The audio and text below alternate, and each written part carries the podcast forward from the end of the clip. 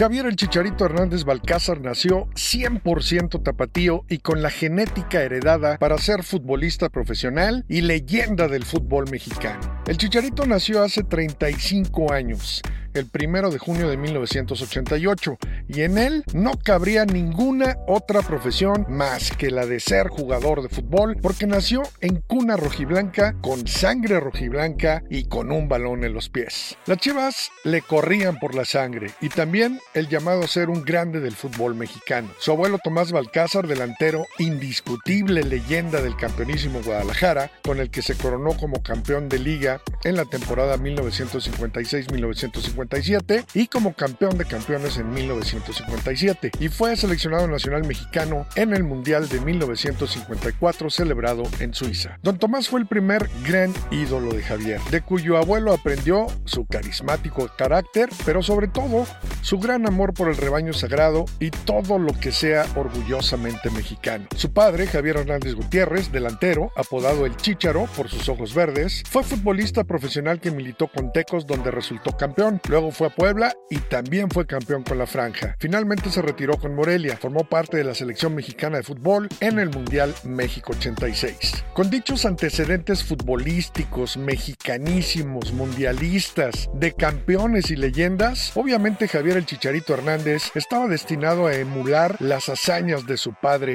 y de su abuelo. Llegó a los nueve años de edad a las fuerzas inferiores del Guadalajara, donde debutó en la primera división frente al Necaxa el 9 de septiembre del 2006, anotando su primer gol con el rebaño sagrado. Ese mismo año obtuvo su primer título de liga justamente con Chivas en el torneo de apertura 2006, igualando la hazaña de su abuelo de ser campeón con el rebaño y logrando ser campeón del fútbol mexicano, igual que lo hizo su padre con Tecos y Puebla, hijo de Tigre Pintito. Después obtuvo el título de goleo individual con el rebaño sagrado en el torneo Bicentenario 2010, marcando 10 tantos y fue balón de oro al mejor delantero de dicho torneo. De ahí deslumbró su desempeño y eso llegó hasta oídos de Europa. Mientras tanto, con mucho esfuerzo, dedicación y disciplina, el Chicharito se convirtió en el máximo goleador histórico de la selección mexicana de fútbol, con 52 anotaciones. Al momento suma 206 tantos en 551 partidos, hasta antes de su retorno al rebaño. En la Copa de Oro del 2011 obtuvo el premio al mejor jugador del torneo y ganó también la bota de oro, resultando el campeón goleador del evento luego de marcar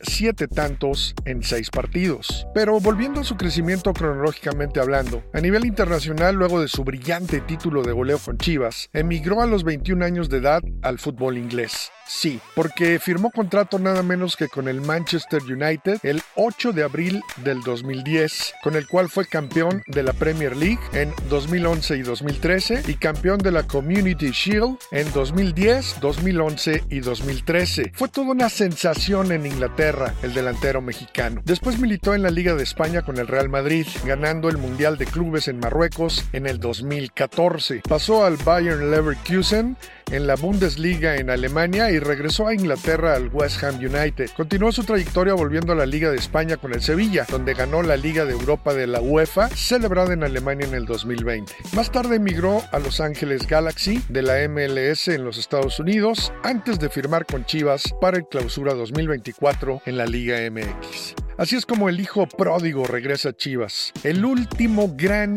ídolo y goleador del rebaño está de regreso en casa luego de 14 años de ausencia y volvió acogido por su afición en una ceremonia de bienvenida donde los chivermanos abarrotaron el estadio Akron de manera impresionante para mostrarle su cariño y su fe en que regresará al Guadalajara no solo a los primeros planos de la Liga MX, sino a saborear las mieles de campeonatos que lo instalen de nuevo en la cima del equipo más ganador del balompié mexicano.